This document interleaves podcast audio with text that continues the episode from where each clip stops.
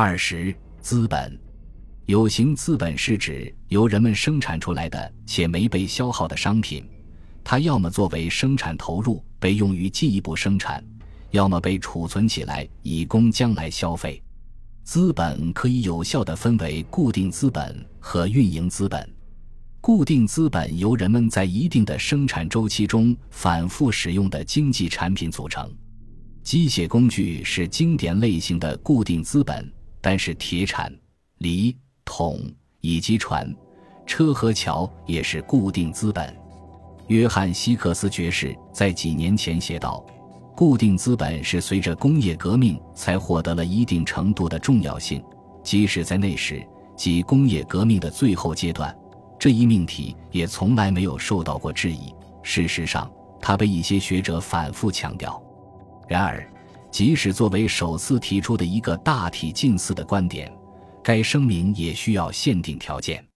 不容否认，固定资本在十一世纪之前无足轻重。当时所有形式的资本在任何情况下都处于严重的供给短缺状态。八世纪的文件清楚地表明，大型庄园因牲畜短缺而受到影响。在九世纪。圣日耳曼德培修道院拥有的位于巴黎之外的二十九家农场当中，只有八家有水磨。在十世纪初，圣贝尔唐修道院的记录把建造一台磨当成一件非同寻常的、令人羡慕的事件。但是自十一世纪以来，情况发生了相当大的变化，水墨和风墨急剧增多，成为乡村景观中的一个普遍特色。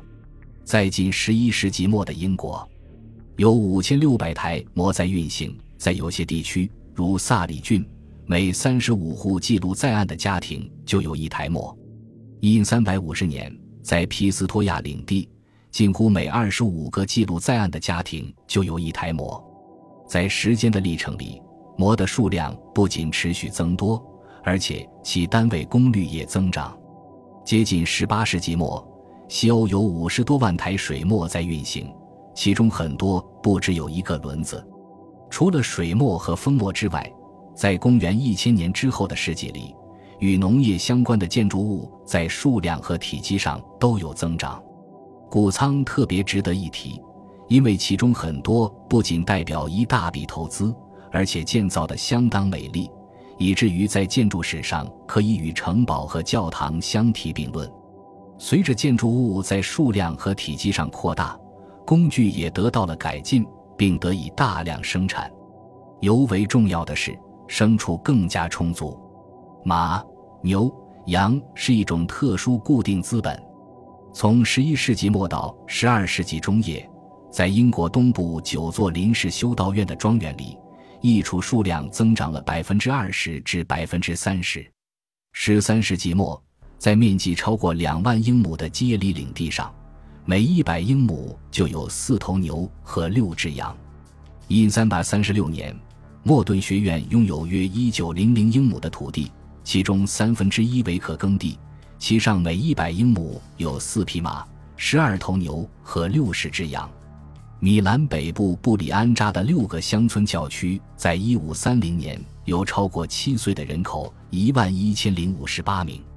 低于七岁的孩子七百六十二名，牲畜一八二十三只，因此每一百名年龄超过七岁的人就有大约七个孩子和十六头牲畜。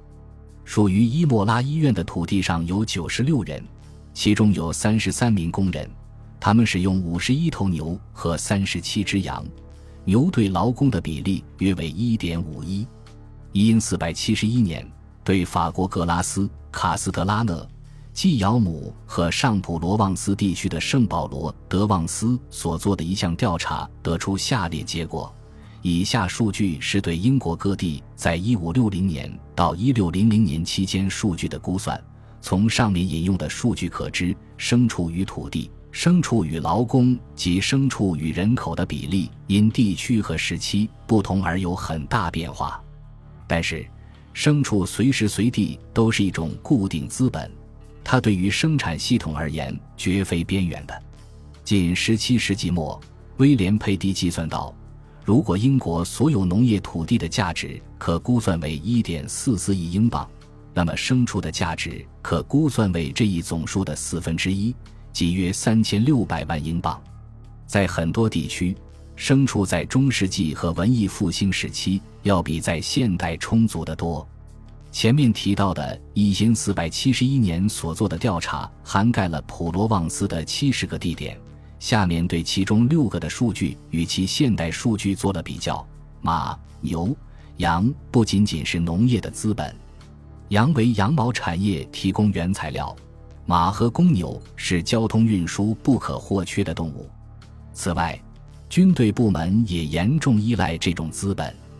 从十五世纪起，随着马和骡子逐渐在军事行动中作为交通工具取代公牛。军队运行速度有了提高，在19世纪下半叶的几个欧洲国家里，人口统计表不仅包括人口，而且包括马和骡子。列举的目的主要是军事性的。到1845年，据估算，欧洲主要国家所拥有的马和骡子的数量如表2.17所示。上述提到的作为一种资本的牲畜的优点在于，在必要或适当时刻。就可以将之杀掉作为食物消耗，其成本并非完全是沉没成本。另一方面，牲畜作为一种资本的缺陷在于它易于受到攻击。在中世纪和文艺复兴时期的欧洲，家畜流行病发生的频率和灾难性并不亚于人类流行病。有时候，这类疾病具有国际政治意义，如在791年的潘诺尼亚。查理曼的马死了十分之九，这位法兰克之王便在军事上遇到了极大困难。一种动物流行病更多时候只对局部有影响，但是其给整个地区带来悲剧的情况也并非罕见。一千二百七十五年，有一位法国妇人把一只西班牙母羊带到了诺森伯兰郡，这头母羊有两岁牛犊那么大，它正在溃烂。随后，整个国家都受到感染，并蔓延到了整个地区。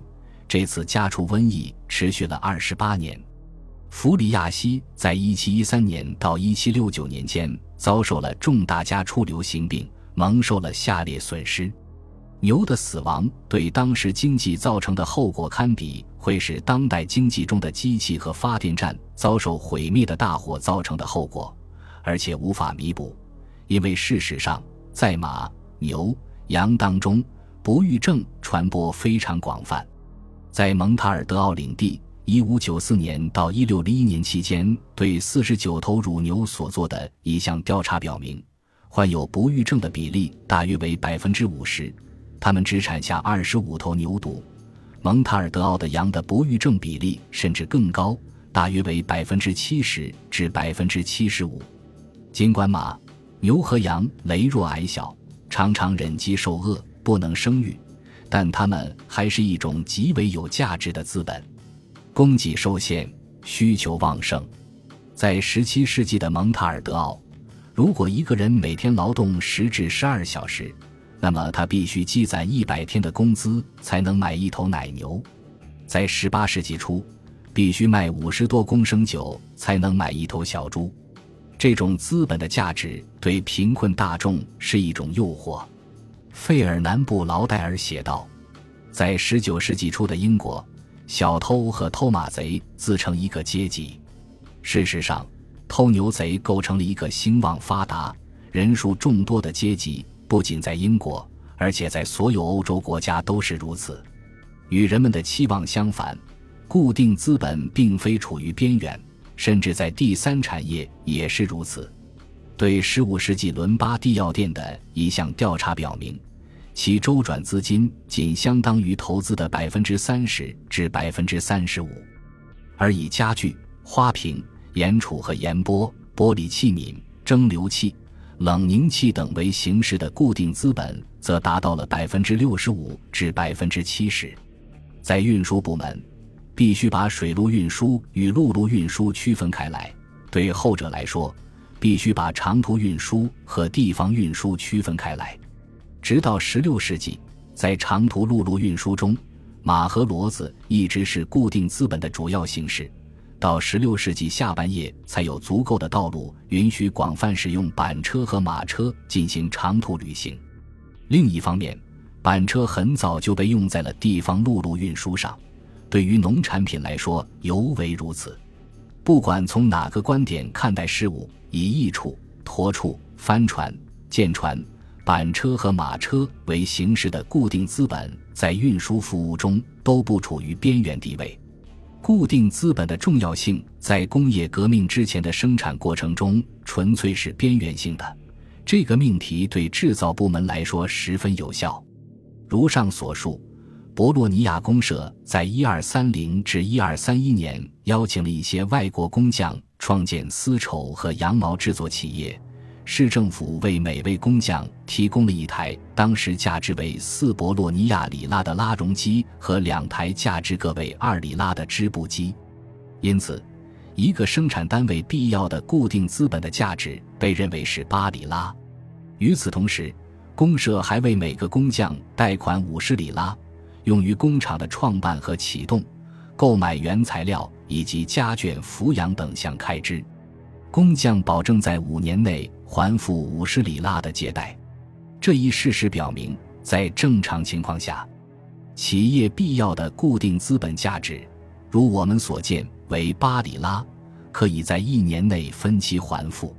其他这类事例也不难举出，只是要做一些论证罢了。就博洛尼亚的纺织生产企业而言，其生产过程并不完全在工匠的房子里完成。从很早开始，作坊就用来漂洗布匹。作坊是用固定资本进行的一大笔投资。在多个世纪中，博洛尼亚在本土建造作坊，用于丝绸制作。到17世纪，这种作坊达到了极高的机械精密水平。代表着一种重要的投资。托马斯·洛姆爵士在18世纪初期模仿博洛尼亚作坊所建造的作坊，由25,586个纺轮和97,746个部件组成。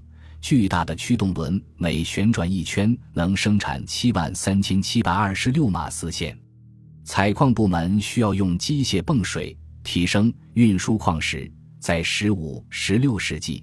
这种机械往往很庞大，在波兰的一个铅矿里，大约要使用一百匹马来操作一台泵水装置。十六世纪下半叶，由一条三十二公里长的下水道开挖，当时挖一公里的成本大约相当于奥尔库石矿镇中心的十五所房子的价格。在船舶建造部门，水池、船坞、车间。器具和起重机代表了大量的固定资本，在中世纪后半期和现代早期，威尼斯兵工厂因其规模、设施和材料库存而实至名归。在17世纪的英国，肯特造船厂在查塔姆、德特福德、武利奇和希尔内斯的固定资本价值大约为七万六千英镑。如果我们接受格雷戈里金对1688年英国国民收入的估算，七万六千英镑的总数几乎相当于英国年国民收入的百分之零点二。本集已经播放完毕，感谢您的收听，喜欢请点赞关注主播，主页有更多精彩内容。